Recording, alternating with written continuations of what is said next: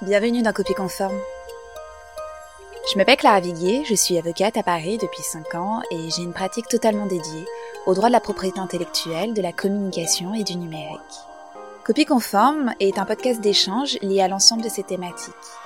Par ce podcast, je souhaite inviter et discuter avec des entrepreneurs, artistes, créateurs, mais également tout autre acteur qui façonne le monde d'aujourd'hui et participe à la création et à la protection de projets innovants et artistiques.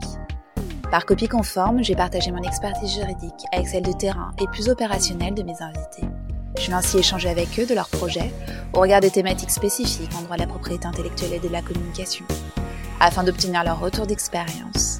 Et enfin, de débattre ensemble des problématiques juridiques liées à l'innovation et à la création.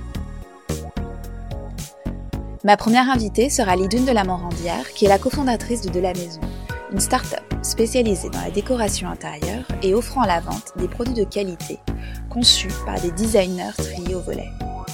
Lidwin, entrepreneuse dans l'âme, n'est pas partie de rien, mais elle a misé sur le rachat d'une marque existante, détenue par une société en cours de liquidation judiciaire. Elle l'a ainsi façonné, modelé et retravaillé à sa façon, afin de faire renaître cette marque et la proposer à son image qui est aujourd'hui un véritable succès. Nous discuterons ensemble des avantages et inconvénients d'entreprendre de cette façon et des choix stratégiques qu'elle a alors adoptés.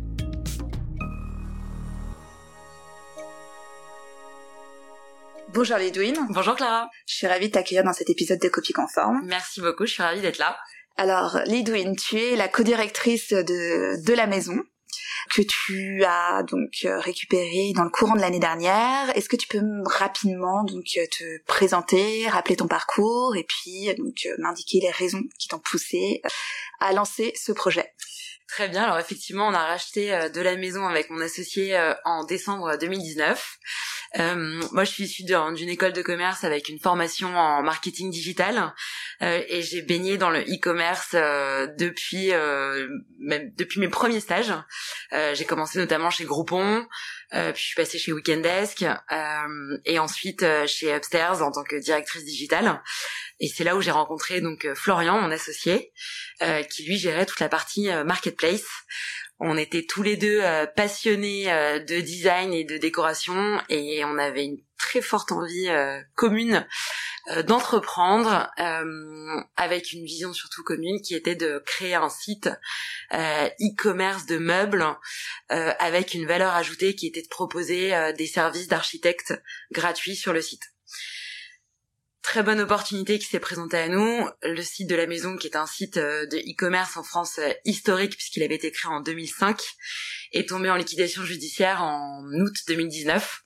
Et en fait, on a eu l'opportunité de, de, de, se présenter euh, et de présenter notre candidature pour le rachat du site.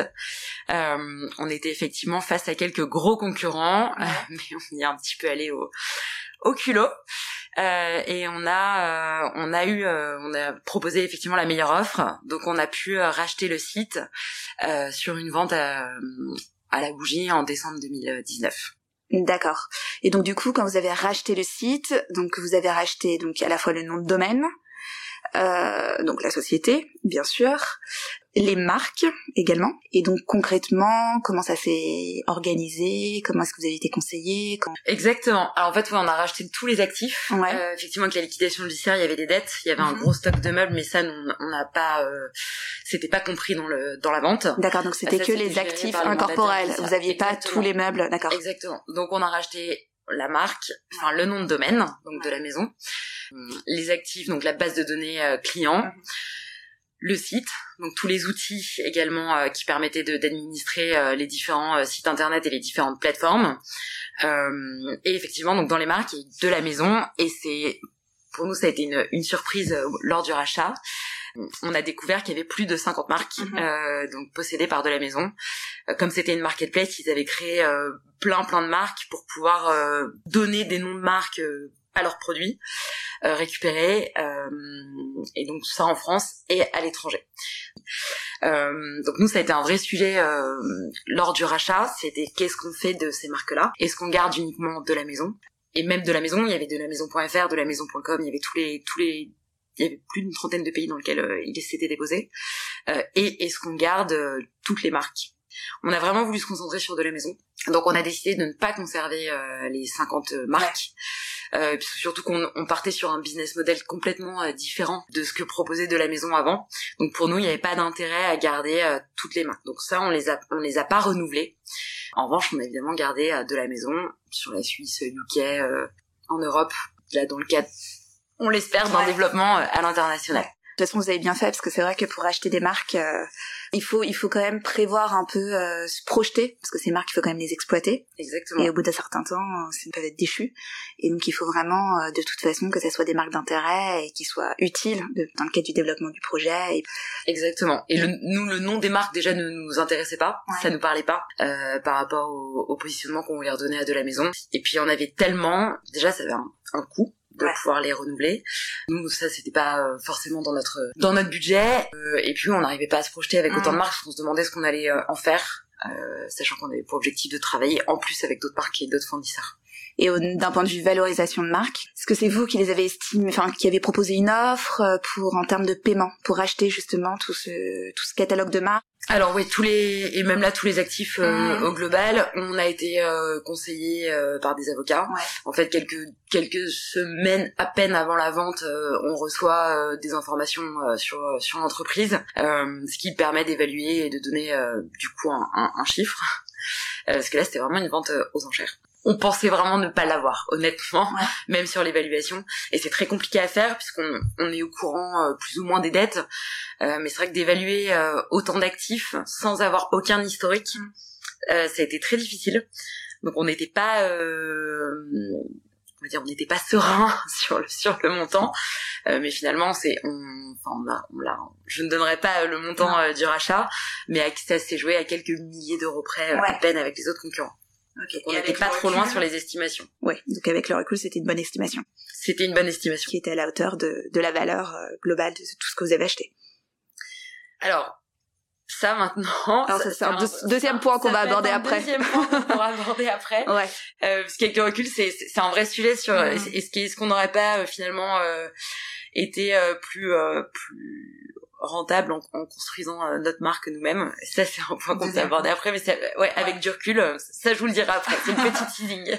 Alors, ok, donc dans ce cas-là, pour revenir vraiment sur de la maison, euh, pourquoi est-ce que vous avez décidé de justement de, de racheter cette marque, enfin de racheter cette société avec tous les actifs, plutôt que de monter quelque chose à partir de zéro, en vous créant vous-même votre propre image de marque, en déposant votre marque, enfin voilà, en créant tout, tout, tout quelle a été votre euh, votre piste en fait de réflexion et qu'est-ce qui vous a motivé en fait à vous lancer dans ce projet? En fait, ça faisait euh, quelques mois qu'on qu'on regardait un peu cette, marque, on savait qu'elle n'allait pas bien. De la maison, c'est une marque qui est historique en France, c'est une marque qui a été créée en 2005, qui est passée entre les mains de d'Adeo, euh, le roi Merlin, entre les mains d'autres investisseurs. euh, et notamment de la dernière société avec laquelle elle est tombée en liquidation judiciaire. C'est une marque qui faisait des, des, des millions et des millions d'euros de chiffres euh, d'affaires euh, et qui avait plus de plus de 50 000 références. Donc historiquement, elle avait une notoriété exceptionnelle en SEO notamment. Euh, elle faisait plus de 60% de son trafic euh, grâce à ça.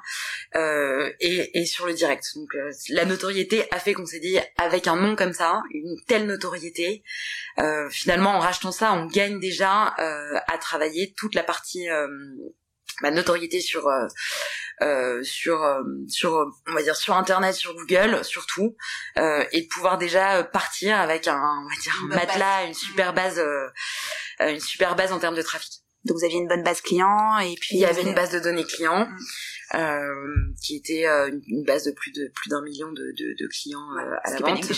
Donc on s'est dit bon, il y a une base, il y a une base de fournisseurs si jamais on voulait retravailler avec, une base de clients, une base de trafic. Euh, donc effectivement, on est on est sur un gain de temps euh, énorme pour pouvoir lancer le, le produit. Ah non, c'est sûr que c'est vrai que ça se, ça se réfléchit et c'est évidemment c'est quand même des des éléments qui sont qui doivent être pris en compte euh, quand on veut développer justement ce type de projet.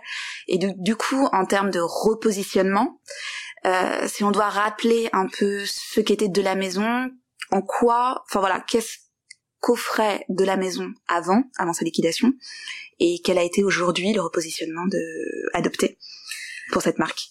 Alors, de la maison avant, c'est simple, c'était une, c'était un business model purement euh, marketplace. Donc de la maison référençait euh, plus de 50 000 produits, références. Euh, donc dans le tout ce qui est maison, on va dire maison et jardin. Il couvrait vraiment toutes les catégories de euh, de l'art de la table aux décorations de Noël euh, en passant par euh, les portiques les balançoires pour les enfants. Donc ils, ils avaient un, un, catalogue tellement large avec des références tellement larges que ça leur permettait vraiment de couvrir toutes les demandes et tous les besoins sur l'univers maison et jardin dans le e-commerce avec une qualité bonne mais des bon, des petits paniers moyens mm-hmm. mais la, la, liquidation judiciaire en fait bah, a fait que euh, ils sont ils ont très fortement perdu en, en qualité de produit. D'ailleurs, ce qui les a fait euh, en partie euh, tomber.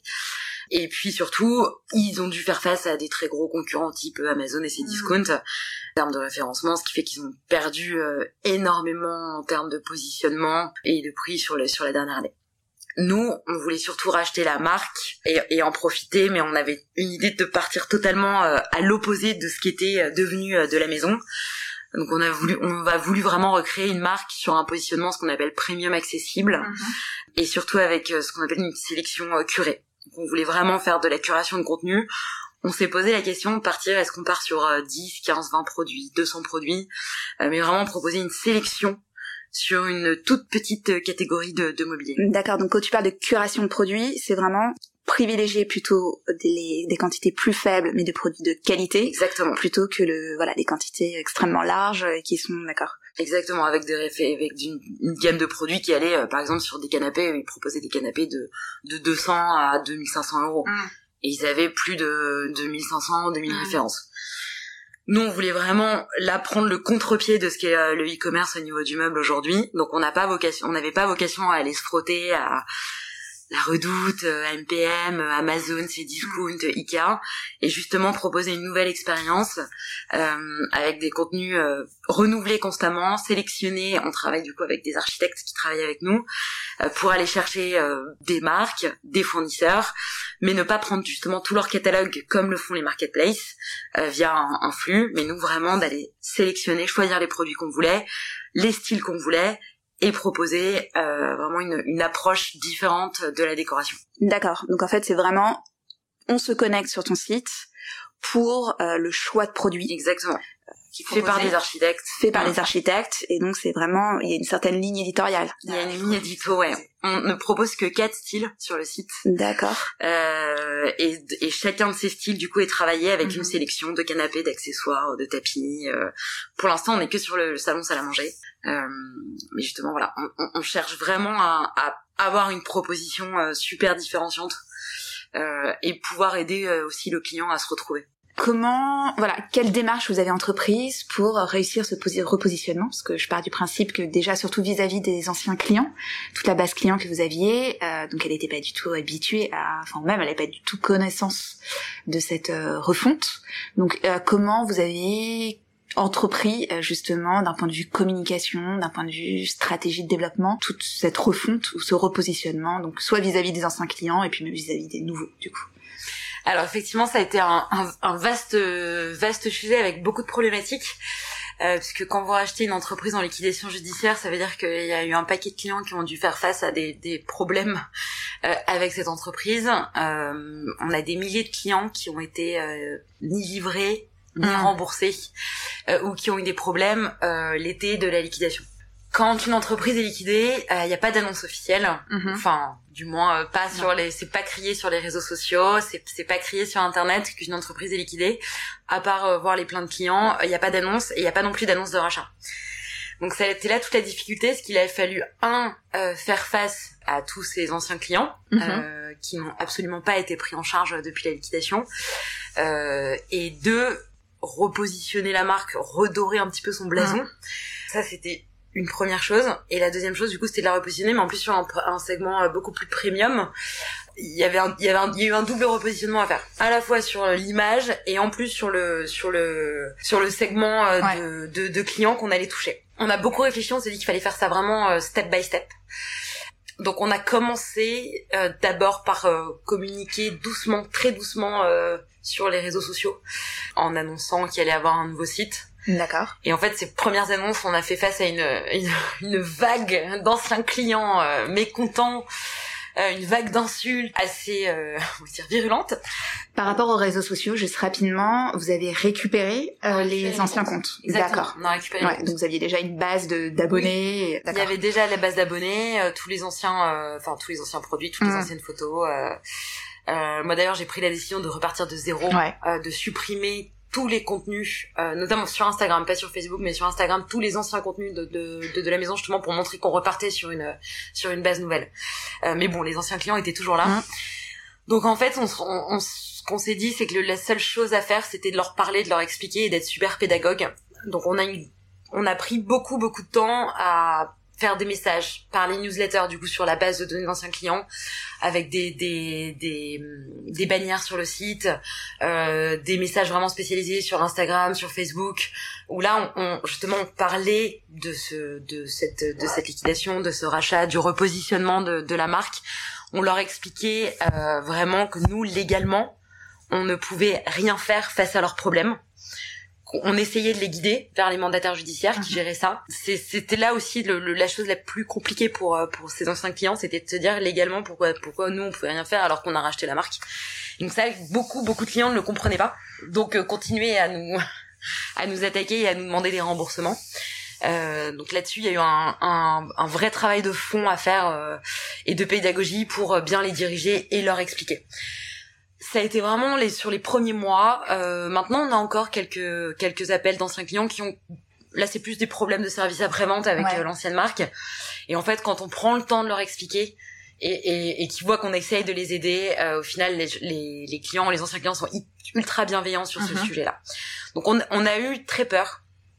Euh, on a eu très peur avec cette première grosse vague au moment des premières euh, communications sur le nouveau site. Au final, ça s'est apaisé parce qu'on a été très pédagogue et qu'on a expliqué. D'accord. Et tu sens que les anciens clients, parce que bon, bien sûr, si vous vendez toujours d'un point de vue global le même type d'objet, ça reste quand même une marque qui vend des produits de décoration. Grâce à ce repositionnement, les anciens clients enfin t'as réussi à fidéliser ces anciens clients et sinon il y a pas mal quand même qui sont partis parce que le, les produits proposés ne leur convenaient pas ou ne correspondaient pas forcément à leurs attentes. Alors oui, il y en a il y en a beaucoup qui sont partis et qui sont partis en plus déjà avant qu'on qu'on ne revienne parce qu'en fait au final le site n'a pas été euh, administré de septembre à euh, mars. D'accord. fin mars, le temps qu'on relance euh, déjà nous les premiers les premiers produits. Donc déjà il y a eu quand même un, une un gros temps, un, une latence euh, de, de quand même de six mois euh, pendant laquelle il s'est rien passé sur le mmh. site. Donc les clients qui avaient l'habitude de venir, eux ne sont pas revenus. Euh, après sur les, les, anciens clients, on a deux types de clients. On a ceux qui sont venus, euh, qui nous ont dit non mais ça va pas du tout, c'est dix fois trop cher, je ne retrouve absolument pas ce que je veux, je ne reviens plus et d'autres qui ont été euh, très très très bienveillants, qui ont adoré le site euh, et qui finalement reviennent régulièrement, euh, continuent à trouver leur bonheur sur sur certains produits. Ouais. C'était, euh, oui, on, on, a eu des, vraiment les deux types de clients mais il faut les gérer. Euh, on a beaucoup de clients qui n'ont pas compris ce repositionnement aussi. Euh, effectivement, quand on était sur des paniers moyens euh, sur l'ancien site, aux alentours de 50-60 euros, donc c'était vraiment des petits accessoires, des produits euh, pas chers. Et en fait, nous, on a voulu taper très fort sur le positionnement. Euh, donc au moment du lancement du site, on a monté un partenariat avec des designers et on a créé notre propre collection justement pour asseoir très très fortement mmh. le, le, repositionnement. donc en fait là, on était sur des paniers moyens euh, quasiment de 700 euh, 800 euros. Évidemment après on est redescendu un petit peu en, en gamme de prix euh, pour mieux adresser adresser aussi l'ancienne clientèle. Mais c'est vrai que le, la première ouverture du site a été a été un peu une surprise pour pour les anciens clients. Et du coup vis-à-vis par exemple de ces anciens clients à aucun moment vous avez dit ok là ce qui cloche c'est qu'ils sont vraiment de toute façon ils nous, ils nous identifient via la marque qu'on a racheté et donc, euh, est-ce que peut-être pour se faciliter la chose, on va peut-être pas essayer de refondre peut-être une nouvelle identité visuelle, euh, retravailler sur un, un nouveau nom, un nouveau, voilà, pour essayer vraiment plus que uniquement sur les produits, mais vraiment se démarquer de A à Z de ce qui existait avant. Ça, on l'a fait. Alors, on l'a fait. Ouais. On s'est même demandé s'il fallait pas qu'on change de nom. Hein. Ouais. Carrément, puisque on s'est dit avec la liquidation judiciaire, euh, la réputation de la marque, on a quand même vraiment pris un coup. On a hésité en rachetant, on a hésité, on s'est dit est-ce qu'on change carrément On l'a pas fait parce que c'était quand même, ça demandait beaucoup de de spécificités techniques, notamment sur euh, la migration, euh, sur euh, sur les sur Google, sur toute la partie SEO. Là, on a, c'est-à-dire qu'on allait perdre une grosse partie de la notoriété qu'on avait. Donc on n'a pas changé de nom. En revanche, oui, on a on a changé la totalité de l'identité euh, graphique, visuelle, de tout, toute la charte graphique est, y est passée. On a tout changé, on a refait entièrement le site. Euh, donc oui, c'était c'était vraiment les clients arrivaient sur un nouveau site avec une nouvelle expérience. En fait, il y avait vraiment, au final, il y avait plus que le nom. Le nom, le nom de domaine et le nom, le nom de domaine et, euh, et le trafic euh, historique euh, qui continuait quand même à, à affluer. Si on doit en venir à peu près au point positif, négatif entre du coup racheter une marque et en créer une de A à Z, quel est maintenant ton bilan après justement cette ce début d'expérience? Euh, voilà, quels ont, été, quels ont été les points très positifs, les points beaucoup plus difficiles? si c'était à refaire, est-ce que tu le referais? Alors c'est euh, c'est hyper intéressant parce que ça a été en fait un, un parcours du combattant. Euh, bah, Aujourd'hui, ça fait un petit peu plus d'un an du coup qu'on a récupéré euh, ce site quand on l'a récupéré, en fait, on, se rend compte qu'on rachète une marque, mais on, rachète, euh, en, fait, on rachète tout l'historique. Mm. On s'est même dit, au-delà de la liquidation judiciaire, en fait, on s'est retrouvé aussi avec une dette euh, technique. Donc là, je parle du, CMS, de toute la gestion du site qui était euh, monumentale. Et en fait, pareil, vous, quand vous récupérez les réseaux sociaux, tout, au final, c'est un peu comme si on vous mettait un gros paquet dans les mains et c'est débrouille-toi. Donc le, le plus dur, c'est de prendre énormément de temps à comprendre pourquoi, comment ils ont fait ces choses-là, à tout euh, tout étudier, tout regarder, euh, voilà, se dire pourquoi pourquoi il y a eu ça. J'ai passé euh, des semaines et des semaines à étudier tout le trafic, tout ce qu'ils ont fait depuis le, quasiment la la création du site pour comprendre pourquoi justement ils sont tombés ou, ou quelles erreurs ont été faites. Mais en fait, quand on vous pose juste des chiffres, qu'on vous donne juste un fichier client euh, mais qu'à côté de ça, il y a aucune information.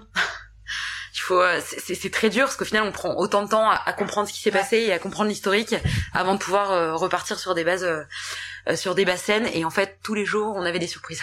Donc finalement, le gain que tu avais pu gagner justement grâce à déjà ce référencement qui était là, cette base client, ce temps-là, on l'a perdu. Vous l'avez perdu pour dans le cadre de l'audit.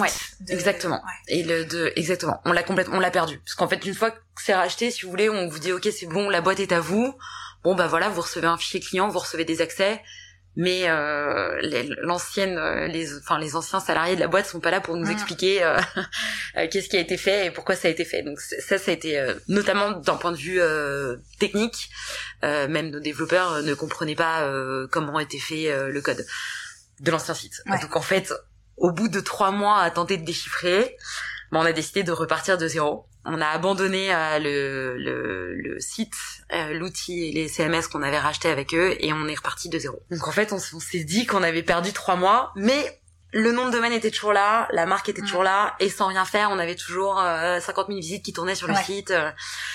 Donc on s'est dit bon, le, la base est toujours là, le l'attractivité est toujours là. Donc on, on s'est accroché, on est reparti du coup de zéro on a remonté tout un CMS, on a remonté le site et au final on a relancé vraiment officiellement euh, le site euh, début juin.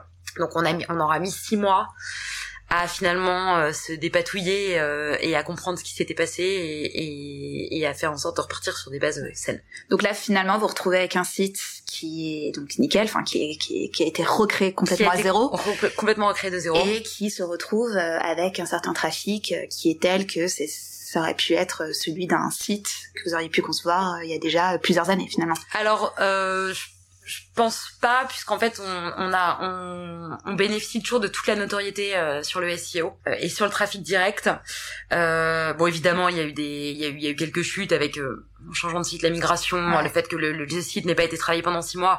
Effectivement, le trafic a baissé, mais euh, l'historique de la société a fait qu'au moment où on a ressorti le nouveau site et un site structuré, quali avec des produits, tout de suite on a repris les positions.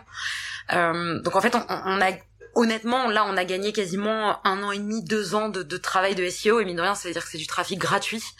Euh, donc ça, ça, ça reste quand même des points positifs sur la notoriété et surtout malgré le, les problèmes qu'il y a eu avec les anciens clients sur la liquidation judiciaire, la boîte avait quand même une très bonne réputation. Euh, et on, on garde euh, tous les contacts avec les anciens fournisseurs, continuent à nous appeler, euh, même encore des anciens clients, euh, les journalistes. Mm. Il y a quand même toute cette notoriété qui a été construite autour de la marque, qui continue de vivre et qui nous nous permet aussi de, de pouvoir bah, justement aller chercher plus facilement des marques, puisqu'il y a une confiance. On n'est pas une marque jeune, puisque pour beaucoup de fournisseurs, typiquement, on, on a on a été enfin on a racheté la marque. Beaucoup ne le savent pas. Euh, beaucoup pensent qu'on est juste les anciennes équipes et qu'on a juste refait le, le site, malgré toutes les communications qu'on a pu faire. Euh, donc il y a toujours cette confiance euh, qui existe encore. Donc on gagne, on gagne énormément là-dessus et on gagne beaucoup de temps puisqu'on n'a pas besoin de dire qui on est, qu'est-ce qu'on fait. Oui, de refaire ce travail de démarchage. Ce travail-là n'a plus besoin parce que les, les marques continuent à venir nous voir. Euh, les voilà les, les, les, même sur Instagram tous les influenceurs c'était connu. Et même si on leur dit oui bon on a on a racheté le site on a refait le site tout le monde il y a, y a, une bienveillance et tout le monde nous dit ah super ah bah oui je connaissais avant ouais maintenant c'est super bien etc donc on a quand même gagné du temps on a perdu du temps pas non plus euh, pas tant que ça euh, mais il y a quand même des points positifs ouais. malgré euh, tous les défauts qu'on ait pu euh, trouver il y, y, a quand même des points positifs à avoir racheté racheté un nom de domaine et, et un nom de marque et justement, j'allais te demander par rapport vis-à-vis des, des, tiers, donc soit de vos fournisseurs, des influenceurs, et puis même des nouveaux clients, est-ce que vous avez pris le parti spontanément de communiquer sur ce rachat ou au contraire vous avez vous êtes dit bon c'est c'est voilà on communique plutôt sur les produits sans réécrire l'histoire sans euh, réexpliquer d'où on vient qui on est euh... non la, la, première chose qu'on a fait effectivement c'est de c'est de communiquer sur le rachat communiquer sur le rachat euh, le premier communiqué de presse qu'on a ah. fait euh, en RP euh, on parlait même pas des produits, on parlait même pas de ce que vous voulez faire. On a juste parlé du fait qu'une nouvelle équipe avait repris euh, de la maison. Juste ça. Ça, on l'a fait, ça a été la première chose qu'on a fait. Et ça, au bout de, deux mois, le site était même pas sorti, mais on a commencé à communiquer là-dessus.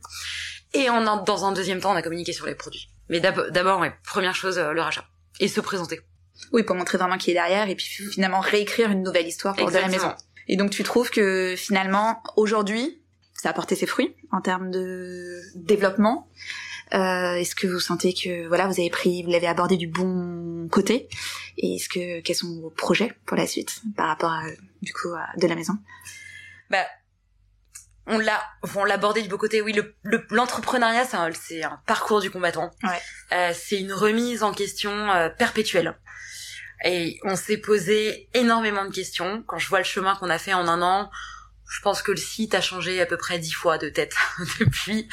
On s'est constamment posé des questions sur les produits, sur euh, est-ce qu'il fallait pas justement qu'on reparte sur l'ancienne version avec 50 000 références? Est-ce qu'il fallait pas qu'on propose par exemple juste un produit, qu'on se lance sur un canapé? On, est, on, est, on a eu des réflexions euh, vraiment qui, stratégiques, on va dire, qui partaient diamétralement à l'opposé pour réussir à trouver justement le bon compromis entre euh, créer une nouvelle marque et en même temps satisfaire les anciens clients. On l'a énormément réfléchi et là ça y est on l'a on l'a trouvé. Euh, on l'a trouvé en proposant euh, du coup une gamme de produits un peu plus élargie. En revanche, on est intransigeant sur la qualité de nos produits, la qualité de notre marque euh, et sur nos fournisseurs. Mais voilà, on a on a trouvé euh, un bon équilibre entre notre gamme de prix, euh, où on va quand même pouvoir proposer des produits aussi dans la gamme de prix de nos anciens clients, mhm. euh, mais avec une qualité beaucoup plus premium. Donc ça, ça a été le plus euh, le, le, plus dur à faire. Euh, mais là, on a réussi à réadresser un peu cette, cette, ancienne clientèle et surtout à trouver une nouvelle clientèle ouais. qui ne connaissait absolument pas de la maison mmh. avant et qui découvre aujourd'hui, qui d'ailleurs une clientèle beaucoup plus jeune, mmh. euh, qui est complètement dans la cible euh, qu'on appelle les digital mums, euh, surtout qu'on qu'on recherchait, euh, qu'on cherchait à toucher. Donc oui, c'est un parcours du combattant. Aujourd'hui, on ça y est, on a trouvé notre, euh, on va dire notre positionnement. Notre positionnement. Euh, on a trouvé notre notre DA, notre voilà, notre, ça y est, notre site, il est là. On est on est fier de notre site. Ouais. On sait où on va. Euh, maintenant, les prochaines évolutions, bah, c'est de continuer à développer de la maison, euh, continuer à développer ce service euh, d'architecte à côté ouais. pour accompagner nos clients dans leurs projets, accompagner nos clients dans le dans le dans, dans les achats de de meubles hein, parce que acheter un canapé ça reste un ça reste un projet c'est pas c'est pas une c'est pas une petite bougie ou ou un petit vase qu'on va qu'on va poser c'est un c'est un c'est un vrai projet d'aménagement donc nous on veut être là euh, pour accompagner nos clients et trouver les produits euh, qui vraiment euh, leur conviendront et qui seront des vrais coups de cœur pour eux et puis à terme, on espère pouvoir développer euh, notre propre marque de la maison avec notre propre produit. Super. Ça, c'est euh, c'est euh, l'objectif fin d'année, on l'espère. Ah oui, c'est un objectif quand même à, à court terme. D'accord, donc là, vous commencez à travailler dessus. Exactement. Super. Bon bah, j'espère que... Et donc là, ce sera sous le nom de la maison. Ok, d'accord. Si pas encore officiellement ces produits. Et du coup, pour le mot de la fin, Lidwin, est-ce que... Quel conseil tu pourrais donner pour voilà pour tout entrepreneur qui souhaiterait se lancer dans une dans une dans un projet comme le tien en rachetant justement quelque chose, une marque qui existe déjà Mais Avec beaucoup de recul, euh, prenez le temps. Prenez le temps de d'étudier, de comprendre la marque, de comprendre son positionnement, de comprendre ses clients. Euh, et surtout, posez-vous la question de là où vous voulez l'emmener. Moi, avec du recul et vu le positionnement qu'on a opéré, euh, je me dis qu'on aurait peut-être gagné en, très certainement en temps et en investissement en, en, en créant notre propre marque et en débutant from scratch. Mm. Parce que là, on a eu un historique tellement complexe que, au final, c'est ce que j'expliquais tout à l'heure, on a dû repartir à, zéro. Euh, donc, j'ai envie de dire, si vous voulez vous lancer, euh, prenez, prenez le temps, prenez le recul. De, de, de, comprendre qui était la marque, ce que mm. faisait la marque. Euh, de bien se renseigner vraiment sur de beaucoup se renseigner ouais sur euh, sur euh, et pas juste euh, sur finalement sa, sa notoriété sa notoriété sa réputation puisque même même avec quelques couacs au final vous en bénéficierez toujours mais vraiment sur le toute la partie on va dire dette dette technique et autres qui là peut être un vrai frein lors d'un lors d'un rachat puis c'est un peu la pochette surprise euh, qu'on découvre. C'est ça, c'est une post-rachat. C'est exactement ça en fait. Le rachat, c'est c'est ça, c'est une petite pochette surprise. On va vous donner plein de cartes à gratter et puis vous allez voir si vous avez gagné ou pas. Bon, je pense que ça se passe. Euh, à mon avis, on n'est pas les seuls dans ce cas-là et je pense que pour beaucoup de marques, euh, les rachats se sont se sont passés comme ça. Euh, la Redoute a été rachetée il y a cinq ans maintenant et ça a mm. été, je pense qu'ils ont ils ont dû très certainement rencontrer les mêmes les mêmes problèmes. La preuve, ce qu'ils ont fait, la première chose qu'ils ont fait, c'est d'arrêter le catalogue papier, qui était quand même euh, le positionnement historique, de la redoute. Donc je pense qu'il faut savoir aussi être très disruptif dans sa stratégie. Euh, c'est aussi ce qui plaît, euh, ce qui plaît aux clients. Renseignez-vous et il faut absolument savoir où vous voulez aller. Ok, super. Bon bah merci beaucoup Ledwin pour d'avoir accepté de prendre le micro pour Copie Conforme. Merci Clara. Merci à tous de votre écoute. Afin d'être tenu informé de la sortie des épisodes de Copie Conforme, je vous invite à vous abonner aux pages du podcast sur les différentes plateformes de diffusion, ainsi qu'à suivre la page du podcast sur Instagram et LinkedIn dont les liens sont indiqués en bas de l'épisode. Si Copie Conforme vous inspire, la meilleure façon de permettre à ce podcast de grandir et de soutenir ainsi l'innovation et la création est d'en parler et de le partager autour de vous, ou bien de mettre des bonnes notes sur Apple Podcasts. Je serai bien entendu également ravie d'échanger avec vous de votre propre expérience et de vos réflexions sur les thématiques abordées par Copie Conforme. N'hésitez pas à me contacter sur les réseaux sociaux ou par email, mon adresse email étant également indiquée en bas de l'épisode. Je vous remercie vivement de votre écoute et vous dis à très vite pour un nouvel épisode.